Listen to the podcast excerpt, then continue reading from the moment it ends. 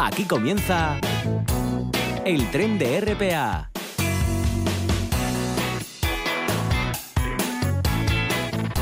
Pues muy buenos días, comenzamos ya con el tren de RPA y lo primero que les comentamos es el tiempo.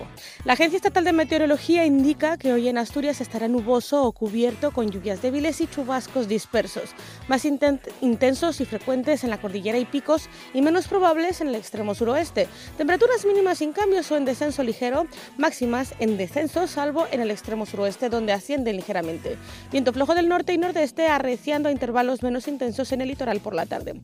A esta hora la de temperatura es de 17 grados en Asturias y para mañana se prevén cielos nubosos sin descartar lluvias débiles y chubascos dispersos en la primera mitad del día y más probables en el litoral oriental. Y les contamos que al tren de RPA hoy se subirá Javier González Julián, historiador y experto en periodismo gastronómico y nutricional, que nos ofrecerá interesantes apuntes sobre episodios culinarios tanto de España como del mundo.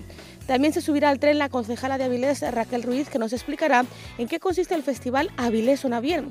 Como cada día averiguaremos qué es lo que nos ofrecen las oficinas de información juvenil en nuestro espacio No digas que no lo sabes y estará con nosotros Mada Guzmán para presentar su libro Gozar la maternidad. Finalmente volveremos a saludar al fotógrafo Luis José Vigil Escalera, miembro de la Asociación Asemellando y presidente de la Federación Asturiana de Fotografía para que nos comente una exposición que tendrá lugar a partir del miércoles en el Centro de Exposiciones Internacional de Langreo. Pues ya lo ven, arrancamos ya a los mandos de este tren Arturo Martín y el micrófono Estíbal Surquiola.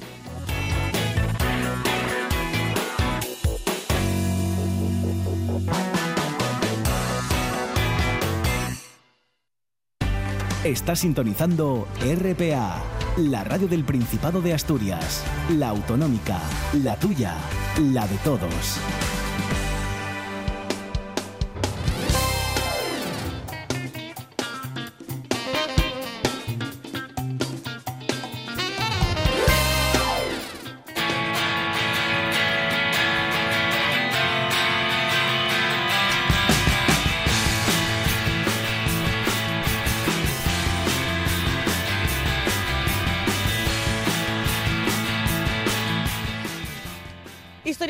Profesor Javier González Julián es también experto en periodismo gastronómico por parte de la Universidad Complutense de Madrid, ciudad, por cierto, donde reside. Él es, además, el creador de uno de los blogs que en este espacio hemos recomendado muchísimo. Además de por lo amena que es su lectura, también por la gran cantidad de datos, curiosidades, consejos, recetas y recomendaciones, bueno, muchísimas cosas que Javier sabe mezclar, todo hay que decirlo, con gran destreza. El sitio web se llama Humus Sapiens, Humus como se escribe, con doble M, ¿eh? porque, bueno, este blog no tiene desperdicio, de verdad que lo recomendamos muchísimo y además hoy tenemos el placer de tenerlo aquí en este espacio, Javier. Javier González, buen día. Hola, buenas tardes, ¿qué tal? Pues mira, lo primero que queríamos preguntarte, o bueno, es que nos contases un poco de ti, ¿por qué te metiste en esto del periodismo gastronómico? ¿Cómo fue que te entró el gusanillo? Bueno, pues eh, yo soy profesor, profesor de historia, y bueno, junto con la historia, mi otra gran pasión siempre ha sido la gastronomía, entendida de una forma muy amplia. Hmm. Y, entonces, eh, bueno, mil veces varios amigos, me, los amigos más cercanos, me habían oído me habían escuchado decir que la única profesión por la que yo dejaría de ser profesor, que me encanta, es por ser crítico culinario o escribir acerca de, pues, de la gastronomía, restaurantes, viajes, etcétera, etcétera. Entonces, eh, bueno, pues me, me, buscaron un curso de, buscando para hacerme un regalo, encontraron un curso de periodismo gastronómico en la Complutense y bueno, y que me animé a hacerlo y, eso fue un poco lo que dio lo que dio lugar a, arrancar con el blog. Yo tenía la idea, pero hasta que no hasta que no me matriculé en el curso, pues no, la verdad no me animé a sentarme delante del ordenador y escribir. Y así fueron un poco los primeros pasos. Es el, la, el germen de Homo sapiens. Que, pero que nadie lo diría, ¿no? Porque precisamente en tu blog eres de las pocas personas, además del curso, que lo, que lo has seguido teniendo. Es complicado seguir con... Hay muchas personas que se animan a tener un blog o que nos animamos y que luego por distintas situaciones no, hemos, no, se ha, no se ha podido seguir con él, pero tú en cambio sí que has seguido. Es difícil, es complicado estar pensando constantemente en las entradas, cómo hacer, porque además todas las entradas que tú haces, o sea, no, no son sencillas, ya las veremos ahora. Es complicado, te, te, requiere mucho tiempo, te pues quita tiempo.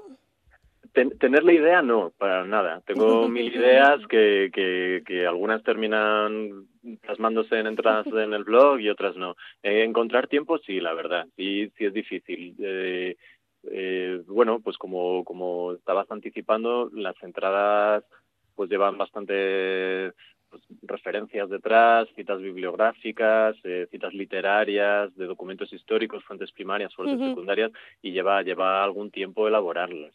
Eh, y claro, esto para mí es, un, es una afición, no, de alguna forma no, no, me puede quitar, no me puede quitar mucho tiempo ni, ni, de mi profesión ni de mi familia, además dos niños pequeños, y es complicado, es complicado. Yo mismo en estos ocho años a veces me pregunto cómo he llegado aquí y no, no quiero mentir a veces que, que he pensado, bueno, pues quizá ya es momento de cerrarlo, no puedo más, pero afortunadamente siempre hay alguien que, que me que me, bueno, que con alguna palabra de aliento, con alguna referencia, alguien, alguna de las entradas, pues me anima a seguir y, bueno, todavía, todavía sigo ahí primera línea. Creo que sí, como en esta ocasión, porque además nosotros es verdad que ya durante varios años, incluso que cubríamos este, este espacio de verano, queríamos entrevistarte porque sigues haciendo entradas como, por ejemplo, ¿no? por dar alguna pista, el bizcocho, el alimento que sostuvo al imperio español, o también Historia de las albóndigas, el plato más canalla de la cocina española, o la comida preferida de Hitler,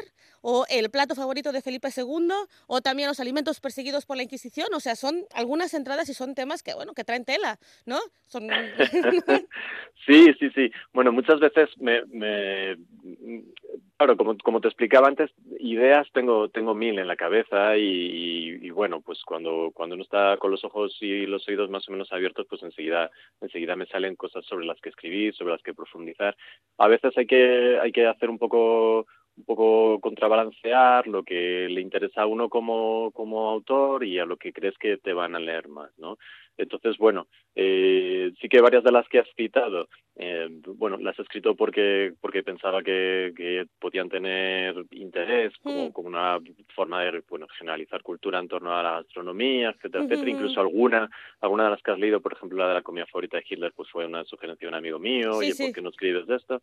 Y luego otras que, que, bueno, que están más relacionadas pues con, con a lo mejor alguna alguna búsqueda de bueno de alguna otra la lectura de algún documento histórico, de alguna novela, de alguna, de alguna poesía incluso, pues que me ha llevado a que me ha llevado a esta sentada. ¿no? La, primera que has citado, la del bizcocho, eh, pues fue justo leyendo una, una novela de Lope de Vega, mm. había una referencia y dije, ah, pues mira, pues, pues, pues esto podía, ser una idea, ¿no? Por ahí, eso. eso. O sea, la página en blanco no, no te sucede. Gastronómicamente hablando. No, no, todavía no, todavía no. Todavía no. Las noches en blanco sí, que es cuando, cuando consigo eh, sacar adelante el blog, porque, en fin, aquí no se ve, se, puede ver la hora de publicación de la entrada, no se ve cuándo están redactadas, si se viera, pues, eh, son, pues es de madrugada, no, no, no miento. Entonces, eh, notas en blanco, sí, páginas en blanco, de momento no. Oye, cuéntanos, eh, pues ya que lo has mencionado, ¿cuál, ¿cuál, era la comida favorita de Hitler o, o, o, más sobre esa entrada? Cuéntanos un poco. Bueno, pues mira, esa, esa entrada que la, la no hace mucho, ha sido a principios de este verano, eh, hay un libro eh, justo no recuerdo las autoras, pero su libro está traducido al castellano, es, relativamente conocido, en el que en el que dos autoras norteamericanas citan las las comidas favoritas de, de algunos dictadores, ¿no? Hitler, Mussolini, eh, dictadores eh, hispanoamericanos, africanos, en fin.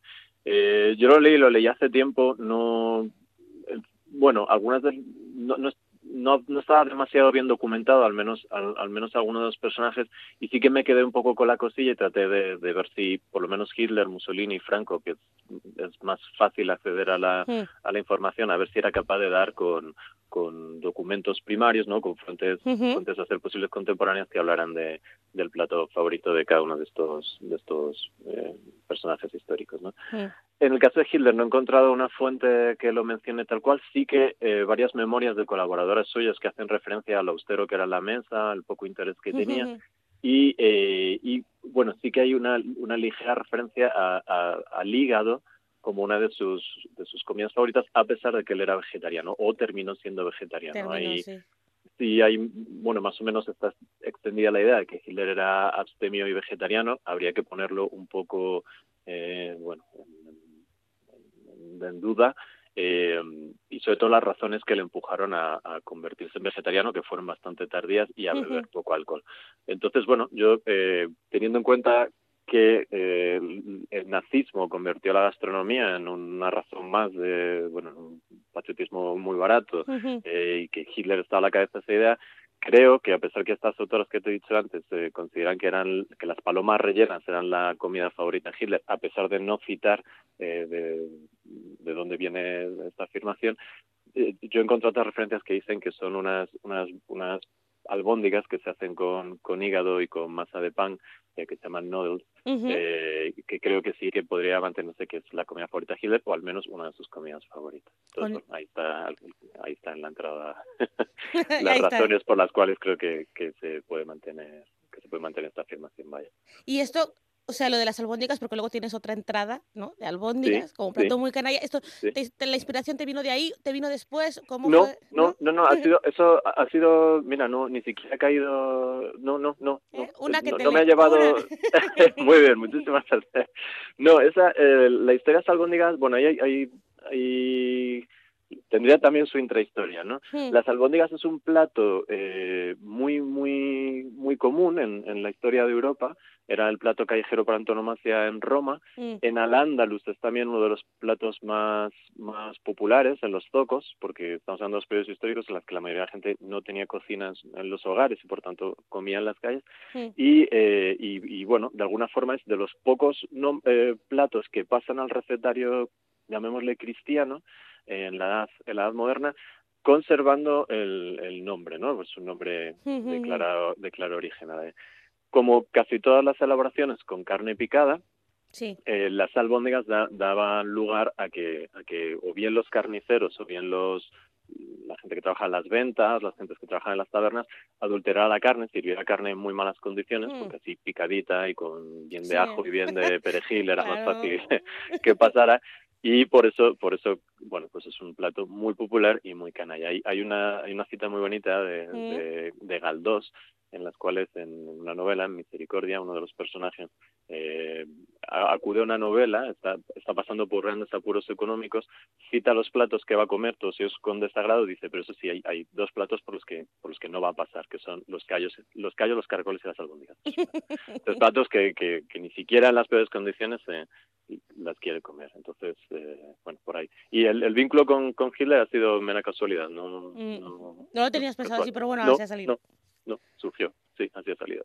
Otra cosa que también te queremos preguntar rapidísimo, porque bueno, ya sabes que cómo va esto de la radio, sí, sí, sí. es que, ¿qué sucede con los alimentos perseguidos por la Inquisición? Danos una pista de cuáles eran.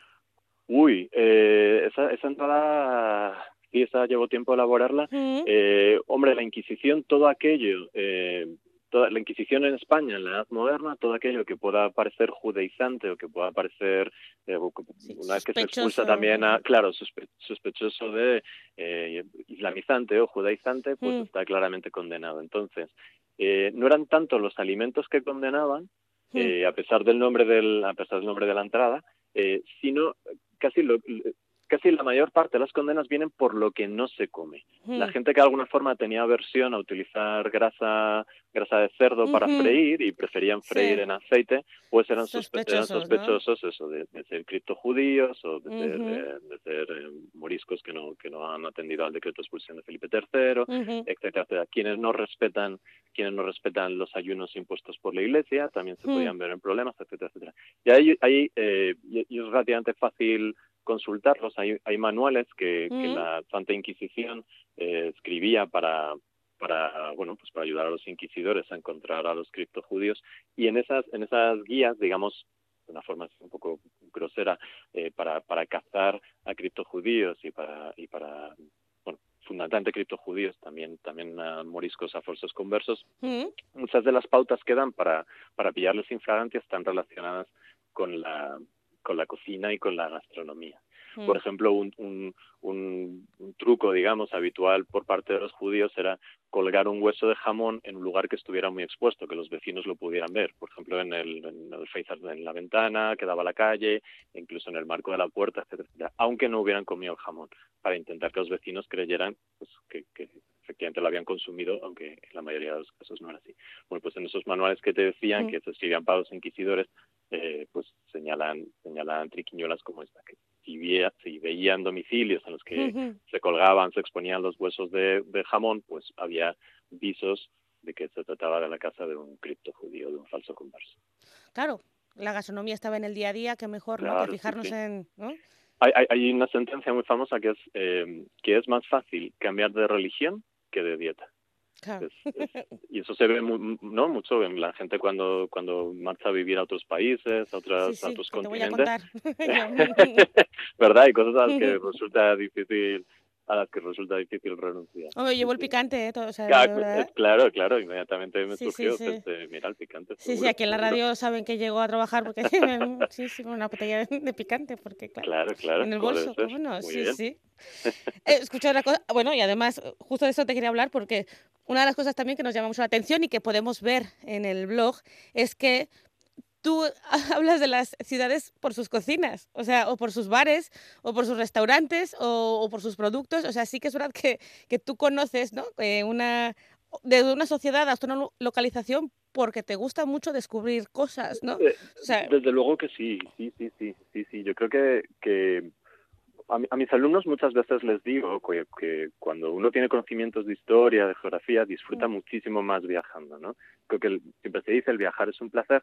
Si conoces aquello, conoces y eres capaz de entender y de interpretar aquello que te rodea, y para eso hay ciencias como, como, como la historia, como la geografía, eh, la sociología, que te ayudan un montón, aún le sacas más partido a, a un viaje. Como ejemplo siempre pongo que puedes visitar la ciudad de Praga y bueno disfrutar muchísimo, es muy, muy bonita, pero cuando estás enfrente a lo mejor de la casa de Kafka o estás de, repente enfrente de algunos de algunos lugares que quizá no son bonitos, pero sí son emblemáticos para ti porque te gusta la literatura, la historia, disfrutas aún más. Y, con una y además, claro, hombre, ya con una cerveza ni te cuento si incorporamos toda la parte de la gastronomía, pues el placer es doble. Eh, y si encima incorporamos la parte de la historia de la gastronomía de tal forma que te tomas esa cerveza y además eres capaz de saber por qué en Bohemia la cerveza eh, históricamente ha sido siempre tan importante, pues es que claro, la, la, la, saboreas, ¿no? La, hasta, hasta, hasta la última la última gota, ¿no? Que tienes ahí en la jarra.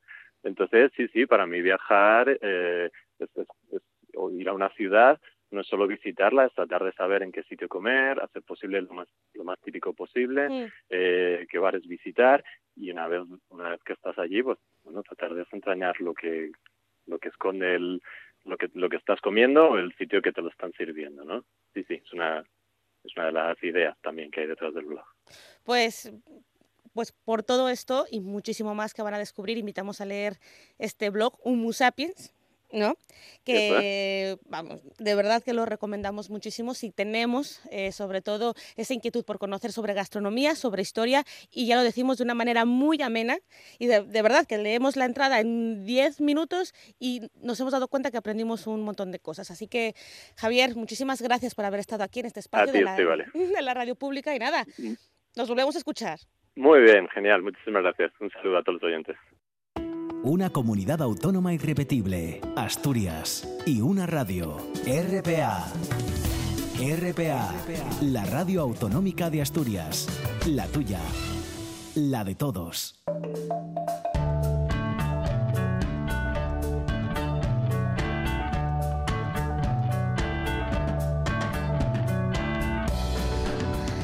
Pues 13 y 26 y continuamos en el tren de RPA. Seguimos hablando de música porque hoy tendrá lugar el festival Avilés Suena Bien, que alcanza su tercera edición. Y para comentar en qué consiste este festival, para quien aún no lo conozca, saludamos ya a la concejala de Juventud de Avilés, eh, Raquel Ruiz. Muy buenas tardes. Buenas tardes. Hola, mm, Raquel, este festival está promovido desde la Concejalía de Juventud, como acabamos de decir. ¿Por qué?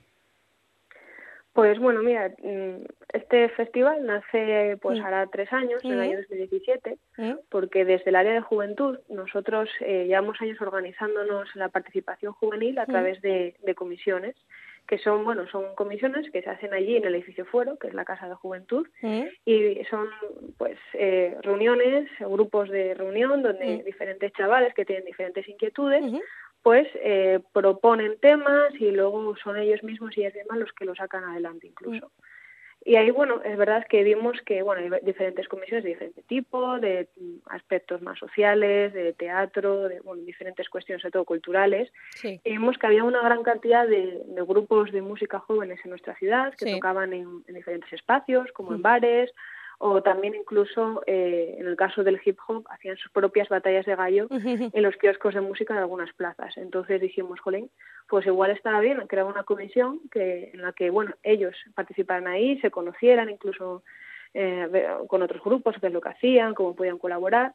Y de ahí pues surgió eh, la propuesta de hacer un festival de, para ellos y para ellas, donde poder pues dar visibilidad en las fiestas locales, en San Agustín, pues todo ese trabajo que, llevan haciendo a lo largo de todo el año. Sí, porque precisamente, bueno, le, queríamos decir que es un festival de rap, de hip hop, de nuevos ritmos, ¿no? Y precisamente le queríamos preguntar sobre esta escena musical que tenéis por Avilés. Es importantísimo contar con, escenarios para que los grupos musicales de Asturias, específicamente aquí de Avilés, cuenten con apoyo y que se sientan también impulsados, ¿no? Por parte del ayuntamiento. Exactamente, es verdad que en, en Avilés hay, hay, bastante diversidad musical, mm. no solamente hay hip hop, mm. también hay muchos grupos de rock, de indias y un poco música más alternativa, mm. pero es verdad que sobre todo entre, entre un público más gente tenía un, gran peso la, la, cultura de hip hop, ¿no? Es donde veíamos pues que sobre todo en las plazas, pues ellos mismos, con a veces sin micro, a, capela, en, la propia calle, pues eh, se reunían un montón de jóvenes para, para tocar y sí es verdad que, que, bueno que tengamos espacios ya habilitados como es la factoría cultural por ejemplo en Avilés o que incluso vayamos a, poner en marcha un, un nuevo centro de, ensayos en, en Vallinello, pues sí que veíamos necesario pues también que, que ellos mismos eh, fueran partícipes en las propias actividades culturales de nuestra ciudad. y, de esta manera no solamente con este festival, sino también pues eh, poder contar con ellos en otras actividades que hacemos, por ejemplo, sabores de plaza en plaza, que, que, fue hace una semana, pues eh, les, les, animamos a que también pudieran participar y formar parte de ese, de ese evento, ¿no? Es decir, un poco, eh, poco a poco, pues ir incluyéndolos en las diferentes actividades municipales para que también se sientan parte de la programación cultural de nuestra ciudad. Sí, esa transversalidad ¿no? que se busca y que además genera un, un ambiente de convivencialidad entre toda la ciudad. Exactamente. Además, eh, no solamente es, es un aspecto muy positivo mm, de cara a que, a que ellos tengan su visibilidad, ¿no? que la gente conozca su música, sino también que a ellos les ayuda también a conocerse y relacionarse entre ellos. De hecho, gracias a hacer cosas como estas, pues han surgido colaboraciones entre grupos de música con, con música muy diferente, entre uno de rock y uno de rap.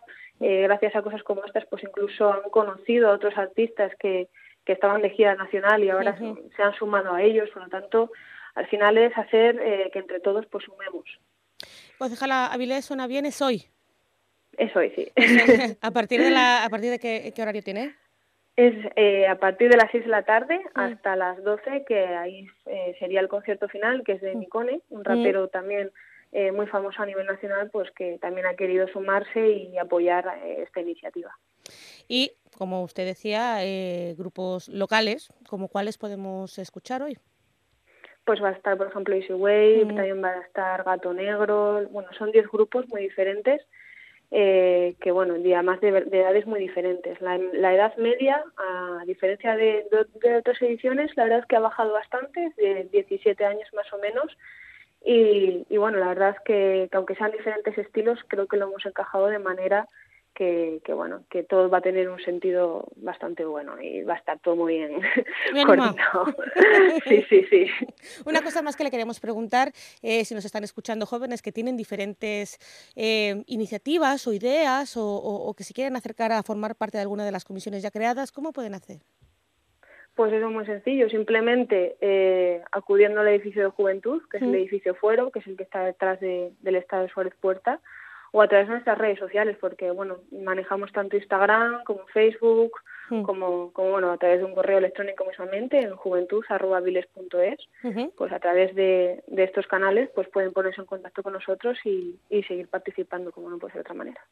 Bueno, pues entonces, si queremos ver lo nuevo que viene y también los nuevos valores que tenemos en, en Asturias, en especial en Avilés, pues tenemos una cita, ¿no? Hoy, a las, a las 6 de la tarde me decía, de 6 a 12, ¿no? Eso es. A partir de las 6 de la tarde, 10 grupos jóvenes de aquí, de Avilés, van a estar tocando hasta pues las 12 más o menos. Muy bien. Raquel Ruiz, concejala de Juventud de Avilés, que tenga muy buena tarde. Igualmente, un saludo.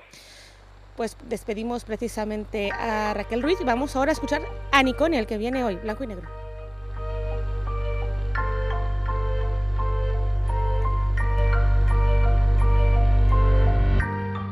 Que me pueda perdonar, porque lo que no busques hacer sufrir. Juga como si supiera que lo que hago no sé qué conlleva, que me lleva, que sea no escribir. Pero decenas de temas guardo en un cajón, bajo llave que jamás verán la luz del sol. No sé qué se esperan si no encuentran el sentido, porque existe en ti preocupación. Blanco negro no ven el color, yo sacándolo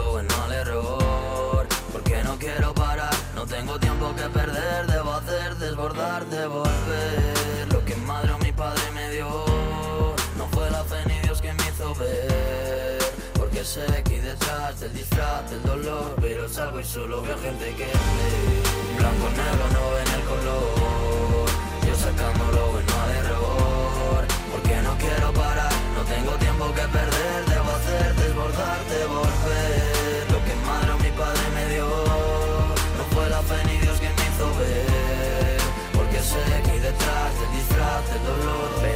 solo veo gente que no saca aspira Otros que me miran y opinan a pila. No de yo al folio solo solía hacerlo cuando escribía. Quiero alejarme del radio aunque rabia ya me daría. Daría lo que fuera por encontrar sentido a esta vida.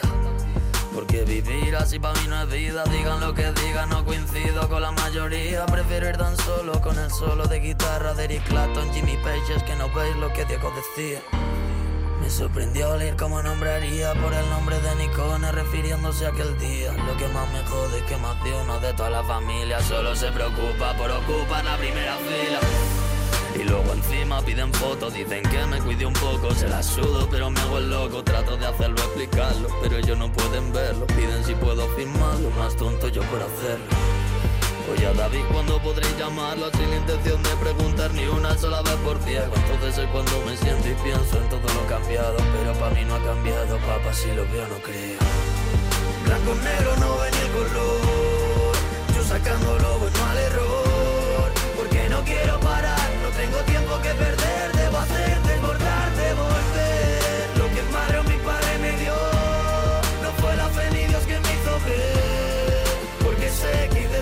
del disfraz del dolor Pero solo gente que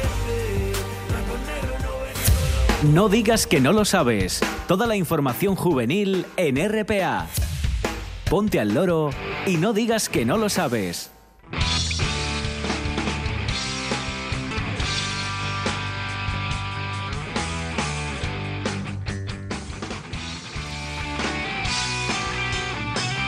Llega ya nuestro momento de las oficinas de información juvenil de las cuencas mineras y vamos a iniciar con Mieres, ya que el ayuntamiento convoca subvenciones para asociaciones vecinales. Las bases están en el BOPA del 30 de enero de 2019 y el plazo de presentación de solicitudes finaliza el 30 de septiembre. Y también nos llega una convocatoria a medio camino entre Mieres y Lena. El trabajo es para Lena, pero las inscripciones serán gestionadas desde Mieres. Se trata de una plaza de un dependiente o dependienta en el turno de tarde. Los requisitos son tener menos de 25 años, tener finalizada la ESO y estar inscrito o inscrita en garantía juvenil. Las inscripciones son en Norjomi Mieres, en el 985-452-236 o a través del correo info arroba. También toda esta información se encuentra publicada en la Oficina de Información Juvenil de Mieres. Y hablamos de actividades para chicos y chicas con una edad comprendida de entre los 18 y los 30 años. En esta ocasión se trata de dedicar un par de horas a la semana echando un cable en distintos programas de la Cruz Roja Juventud, que lo que pretenden es que pues, los jóvenes con mejor situación puedan colaborar con otros que en este momento están en situación comprometida. Si este es tu caso, es decir, que tengas entre 18 y 30 años y muchas ganas de colaborar, puedes ponerte en contacto con la dirección de correo electrónico crjasturias. Eh, crjasturias.cruzroja.es. Y cambiamos, porque para aquellos y aquellas a los que les guste el deporte, desde la Federación de Baloncesto del Principado se convoca un curso para capacitación de árbitros. Pueden inscribirse en este curso chicos y chicas cuyas edades vayan de los 14 a los 30 años. Una vez que se finalice el curso se pasará a arbitrar partidos de forma remunerada. El curso se iniciará el 16 de septiembre en Gijón, Oviedo o Avilés. Las personas que estén interesadas pueden ponerse en contacto con el correo, lo vamos a dictar porque es un poco complicado, cta.fbpa. Volvemos a repetirlo, cta.fbpa.gmail.com. Y también les recordamos que hay un teléfono que es necesario tener siempre disponible, que además es gratuito y se trata del 900 01 8018. Es un teléfono para casos de bullying y se puede denunciar personalmente o también lo podemos hacer eh, si conocemos algún caso. Y continuamos con solidaridad y continuamos también con la Cruz Roja, ya que no podemos olvidar el servicio que pone en marcha esta entidad. Se trata de un servicio de información a cuidadores no profesionales este servicio funciona de lunes a viernes en horario de 9 de la mañana a 9 de la noche ininterrumpidamente. Las personas interesadas pueden hacer uso del siguiente teléfono para cualquier consulta referida al cuidado de personas con discapacidad y su número es 900 365 100. 900 365 100. Y también hay una información que los padres y madres siempre pueden tener a mano y es el teléfono de orientación familiar sobre drogas. Es un teléfono gratuito del que se puede tirar a cualquier hora. El número es 900 222 229. Y la información que se puede solicitar tiene que ver pues con los consumos, con la sospecha de que algún hijo o que alguna hija consuma algún tipo de sustancia y también pues por ejemplo nos dan tips como pautas de comportamiento y cosas de ese tipo. Recuerden, es al 900 222 229. Funciona también ininterrumpidamente desde las 9 de la mañana hasta las 9 de la noche. Y también les recordamos que el carnet joven, un documento que ya conocen al menos dos generaciones, ha cambiado en 2018. Desde entonces y hasta ahora eh, ha habido muchas transformaciones. Se trata de un documento que permite obtener descuentos, entre otras prestaciones. El carnet joven dura hasta el día que se cumplan los 31 años y el precio es de 10 euros desde que se saca hasta que se cumple pues eso, los 31 años, sin necesidad de renovación. Toda la información acerca de este carnet se puede consultar en la web del Principado y en el BOPA del 29 de diciembre de 2017. Y también las personas a cuyo cargo se encuentren niños y niñas con dislexia han decidido crear una asociación que les ampare en todas aquellas dudas acerca de este trastorno. Los padres y madres que estén interesados en informarse pueden ponerse en contacto con cualquiera de los siguientes teléfonos 722 243 573 y también les vamos a dar un móvil 647 220 322. También hay direcciones de correo que se pueden consultar sobre la dislexia, vamos a darla ahora mismo, es dislexia, dislexiaasturias.gmail.com. Les recordamos que toda esta información se encuentra en las oficinas de información juvenil de las cuencas mineras. Pues muchísimas gracias, hasta aquí la información de estas oficinas y continuamos más más en el tren de RPA. No digas que no lo sabes. Toda la información juvenil en RPA. No pierdas el tren, ponte al loro y luego no digas que no lo sabes. Un espacio que patrocinan las oficinas de Sama del Langreo, San Martín del Rey Aurelio, Laviana, Mieres, Ayer y Lena, con la colaboración del Principado de Asturias. Está sintonizando RPA la radio del Principado de Asturias, la autonómica, la tuya, la de todos.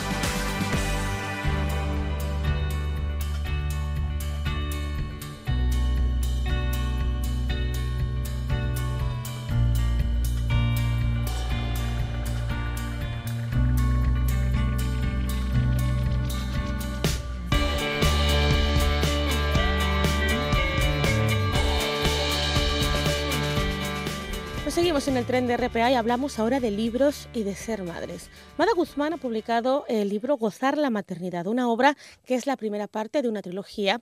Y para que nos dé, para que nos cuente cómo ha sido este proceso, saludamos ya a la escritora. Muy buenas tardes.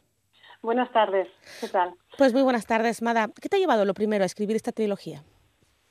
Me llevó que cuando yo me convertí en madre, eh, yo leía mucho, siempre he leído mucho y echaba en falta que solo encontraba libros de maternidad, luego había libros de crecimiento personal por otro lado, mm. pero había un vacío, yo sentía un vacío en el mm. que poder enfocar esta experiencia mm. desde ese enfoque de crecimiento personal, de transformación continua, y necesité escribirlo porque no lo encontraba. Bueno, así empiezan muchos de los libros, ¿no? Que buscamos, ¿no? Muchas de estas obras que buscamos tal y al no encontrarlas somos nosotras las que decidimos eh, poner también nuestra experiencia, porque esto es así, es, es, una obra muy, muy, muy de experiencias tuyas o, cómo lo has enfocado. Lo enfoco a través de, de los aprendizajes que yo he tenido mm. sobre, bueno, a lo largo de la vida, pero sobre todo en estos años de, de maternidad mm. y cómo el, el, ir superando distintas fases, el ir dejando de, de, poner el foco fuera ¿no? y ponerlo cada vez más en mí, me ha ayudado pues a enfrentar pues distintos puntos conflictivos, adversidades y ayudarme a crecer. ¿no? Entonces, digamos que mi historia va entrelazando los distintos aprendizajes que voy, que voy narrando en el libro. Porque ¿cuál es el mensaje que quieres transmitir con Gozar la Maternidad? Yo el mensaje que quiero transmitir es sobre todo que la felicidad es algo que siempre buscamos, pero no llega. La felicidad la construyes. Entonces está en la mano de cada una de nosotras cambiar nuestra realidad, construir nuestra propia felicidad. Y en la maternidad, que muchas veces está sobrecargada de muchas condicionantes externos que nos hacen, pues no llegar o no alcanzar esa felicidad, poder tomar las riendas de este proceso. ¿Por qué creíste que era necesario escribir un libro, en este caso una trilogía como esta? ¿Es por esa necesidad que tú veías o, cuál fue el impulso que te dio ponerte a escribir? Por un lado está la necesidad propia, ¿no? Como decía, que yo sentí ese vacío. Y a la vez, bueno, yo trabajo también con otras familias, acompañando a nivel de crianza y educación, y notaba que hay algo, un componente sobre todo, muy generalizado, que es la culpa. Ah que hace que muchas madres pues vivamos como en la eterna culpa de por si estamos siendo buena madre, sino como hay mucho estereotipo social que te encasilla en buena madre, mala madre, en lo que se supone que deberías estar haciendo. Y es como que llegas a un terreno que es la maternidad, del que previamente tampoco conocías nada, y te sientes perdida. Entonces, tantas informaciones, tantos libros que al final hay que son manuales de cómo tienes que hacer las cosas, acaban generando más una ansiedad de es que no, no, sé, no soy lo suficientemente buena, no llego a, a saber hacer. Y lo que yo quiero con estos libros es, digamos, desmontar eso o dejar atrás los prejuicios, las culpas y volver a conectar con nosotras, porque las respuestas al final están dentro de cada una. Claro, porque muchas veces hay, bueno, madres eh, que lo dicen siempre. No sabíamos cómo hacerlo, muchísimas veces teníamos o sentíamos que éramos incapaces, luego al final sí pudimos, pero entre medias nos hemos llevado parte de nuestra vida. Supongo que estos son temas ¿no? que tú, que tú, en los que tú incides en esta obra. Claro, incido en lo primero, en que recuperemos esa confianza de, hmm. pues eso, la, dejemos de buscar tanto fuera y hagamos un camino de introspección para buscar dentro de dejemos de querer cambiar a los demás y hmm. cambiemos, prioricemos cambiarnos a nosotras, porque ahí va, vamos a encontrar las respuestas, vamos a dejar de sentirnos perdidas, ¿no? Que al final eso es mucho lo que pasa. Esa sensación, más, más allá de si lo estoy haciendo bien o mal, esa sensación de no sé si lo estoy haciendo bien. Claro, ¿no? Claro, de ahí la angustia. Claro, entonces como volver a recuperar, eh, eh, a conectar con lo que debe, en realidad sabemos si dejáramos atrás, pues eso, todas esas capas sociales, culturales que, hmm que, van encima de la maternidad. ¿Por qué tres libros? ¿Por qué una trilogía? Primero, o sea, yo en un principio no partía con la idea de la trilogía, ¿no? Tenía como enfocado más como en la culpa. Pero según empecé a escribir me di cuenta que este proceso era un poco pues como mi maternidad, que yo siento que ha sido como un camino de boomerang, de ir hacia adentro para luego volver, ¿no? Entonces, para mí el primer libro empieza así, yendo hacia mí misma. Gozar la maternidad es un reencuentro conmigo misma, con mi propia, por lo que decía, con mi propio saber, con mi propia luz.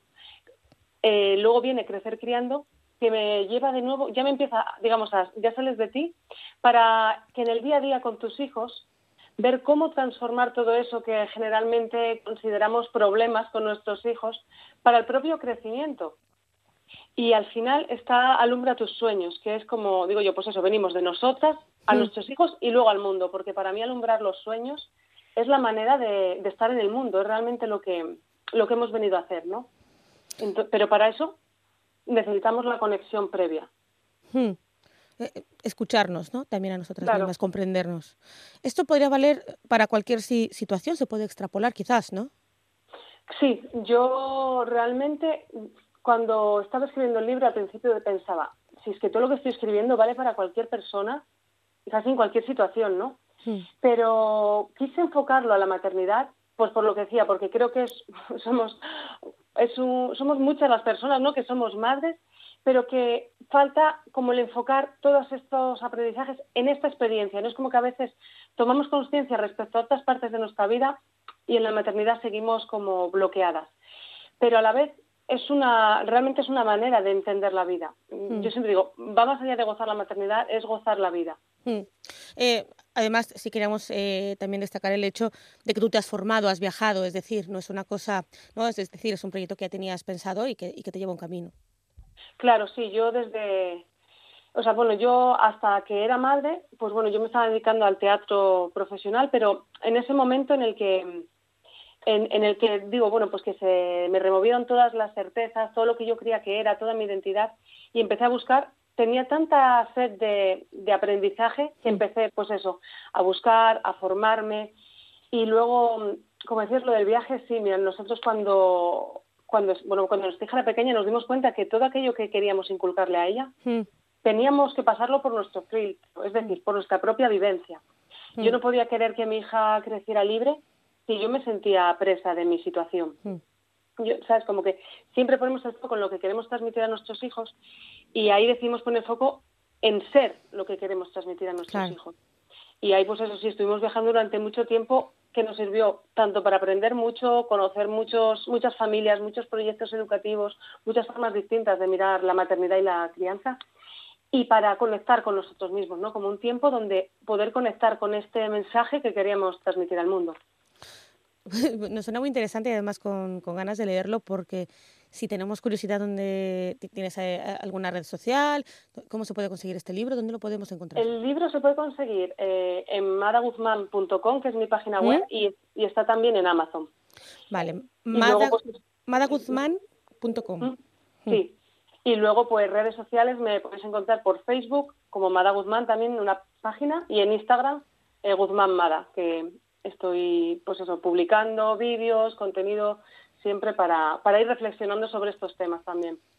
Pues Mada Guzmán, muchísimas gracias por haber estado aquí en el tren de RPA y por contarnos con, con todo esto. Pues muchísimas gracias a ti por la invitación. Pues que tengas muy buena tarde. Igualmente. Chao. www.rtpa.es Tu radio también en Internet. RPA, la radio autonómica de Asturias.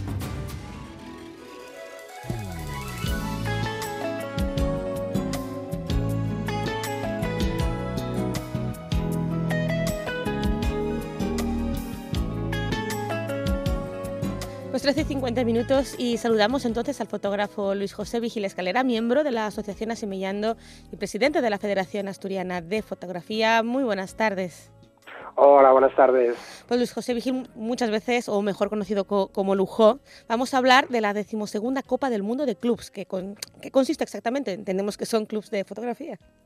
Sí, es una copa de clubs de fotografía mm. que se realiza prácticamente a nivel mundial en 303 países y un millón y medio de fotógrafos que concursan por, en lugar de individualmente, concursan como entidad, como clubs, ¿no?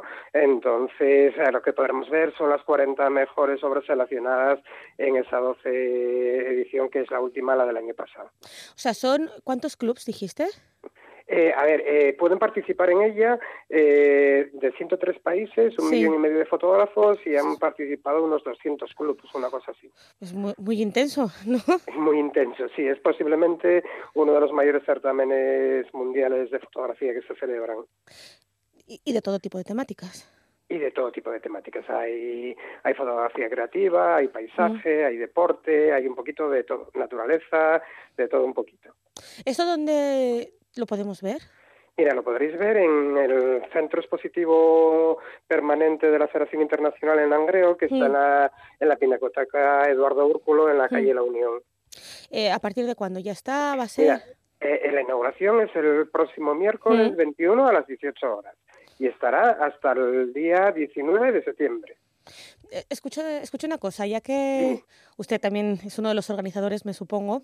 Eh, ¿Cómo...? ¿Qué temáticas son las que más prevalecen actualmente? Mira, actualmente y desde hace bastante tiempo lo que más eh, prevalece en fotografía es el retrato. ¿eh? Mm. El retrato, la foto que podemos llamar de viajes, que son esas mm. fotos que son retratos o situaciones de la vida cotidiana en países eh, diversos a lo largo del mundo mm. y por supuesto eh, paisaje y naturaleza también tienen su peso importante. ¿Hay diferencias, por ejemplo, entre continentes? Por ejemplo, quizás eh, América fotografía más unas cosas, Europa más otras o es más o menos un conjunto? Mm, más, más que diferencias entre lo que fotografían uno y otro es en la forma de fotografiar. ¿no? Mm. Podemos decir que, por ejemplo, yo personalmente estoy admirado por los fotógrafos asiáticos por el manejo que tienen de la luz y el tono pictórico de sus obras. Los americanos son más técnicos, más perfeccionistas, buscan esa foto más documental, por decirlo de alguna manera, ¿no? con la máxima calidad, y los europeos son más creativos. ¿eh? No suelen ser más de uso de, técnicas de producción, de Photoshop o de o incluso sin ser Photoshop de fondos de fotografía más imaginativos. Esas son para mí a grandes rasgos las diferencias entre los tres. Como comentábamos, tú eres parte de la asociación Asemillando y bueno, también presidente de la Federación Asturiana de Fotografía. Muchísimas veces se ha comentado, se comentaba anteriormente que quizás la fotografía tendía ¿no? a, desaparecer. Eh, ¿Tú crees que es así o al contrario? ¿Tú crees que, cada vez más gente se, se apunta? Yo creo que cada vez más gente se apunta. Bueno, la muestra la hemos tenido ahora en, en la FISMA en Gijón, que de una pequeña asociación como nosotros, 18 personas han, animado a exponer, han esforzado 54 obras y en general sí se ve que cada vez, bueno, las asociaciones es más difícil que la gente se tenga fuera de Asturias. En Asturias ha crecido, somos una provincia pequeñita y 10 asociaciones fotográficas. O sea que yo creo que sí está teniendo un empuje. ¿eh? Bueno, pequeñita, pero hacéis muchas cosas, también hay que decirlo. Sí, hacen parar, no paramos. No, no, estáis, muy activos siempre. Precisamente por eso le queríamos preguntar qué, más proyectos tienen a futuro, además de, esta, de esta muestra eh, que hay para el futuro. Uy, estamos perdiendo, no sé si escuchamos a Luis José Vigila Escalera, ¿nos escuchas? Nosotros estamos perdiendo, vamos a ver si te recuperamos. Hola Luis José Vigil Escalera. Bueno, pues le estábamos recordando que estábamos hablando de la decimosegunda Copa del Mundo de Clubs. Creo que ahora sí te escuchamos bien. Sí, bien, bien. Bueno, decíamos que, que, precisamente aquí en Asturias había clubs, también había asociaciones que eran muy activas en cuanto a, nivel mundial de fotografía y que además está exponiendo a Asturias en un punto importante dentro de este, de este arte, de esta, este arte. Eh, ¿Qué próximos eh, eventos o encuentros tenéis planeado vosotros? ¿En qué actividades estáis metidos? Porque es verdad que siempre estáis en algo. Mira, ahora mismo tenemos cinco exposiciones desde Asemillando eh, puestas. Que el miércoles, en este mes, ¿eh? el miércoles inauguramos la sexta, en septiembre inauguramos una obra nueva completamente de dos de un fotógrafo gijonés y de un fotógrafo de Andorra, que, es, inauguración mundial, son maestros internacionales de fotografía.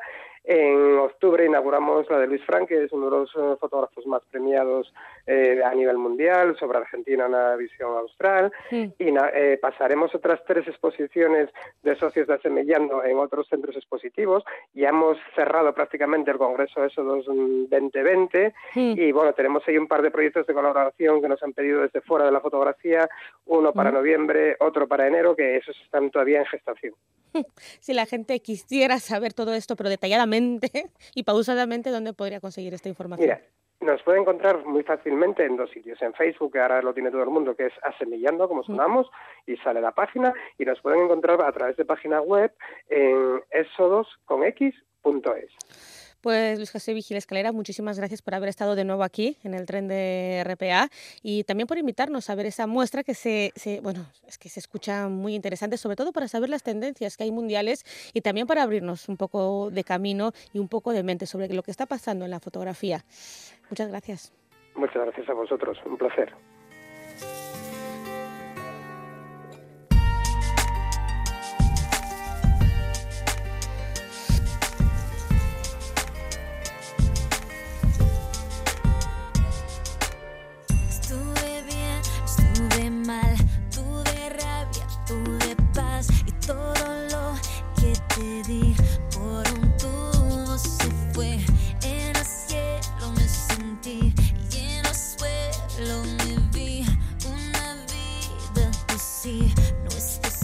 Pues con esta canción Te Busqué de Nelly Furtado y también de Juanes nos despedimos. Ya llegan nuestros compañeros de informativos para ofrecerles todas las noticias. Desde aquí, desde el tren de RPA, se despiden Manolo Luis a los mandos, también Arturo Martín y la que les habla al micrófono, Estíbal y La Que tengan buena tarde.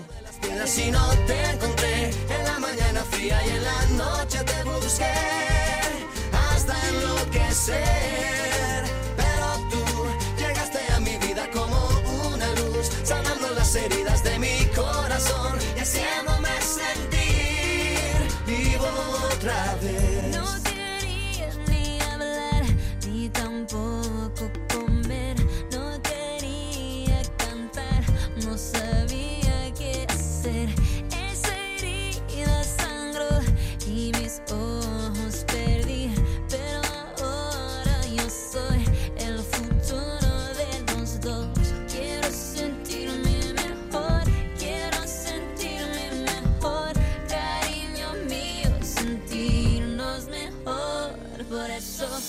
busqué debajo de las piedras y no te encontré. En la mañana fría y en la noche te busqué hasta enloquecer.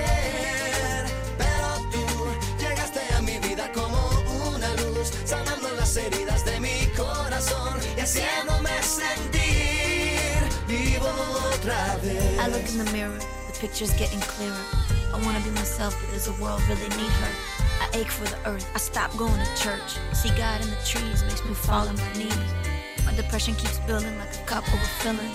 My heart's so rigid, I keep it in the fridge.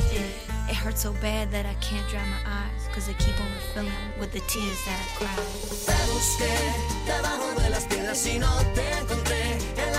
Fría y en la noche te busqué hasta enloquecer.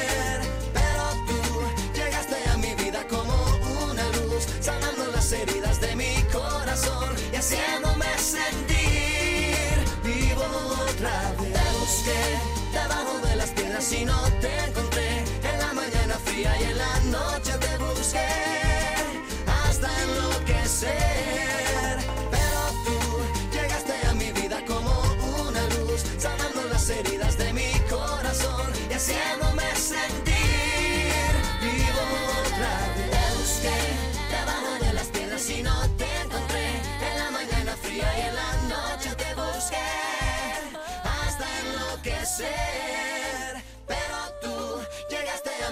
Como una luz, sanando las heridas de mi corazón y haciéndome sentir vivo otra vez.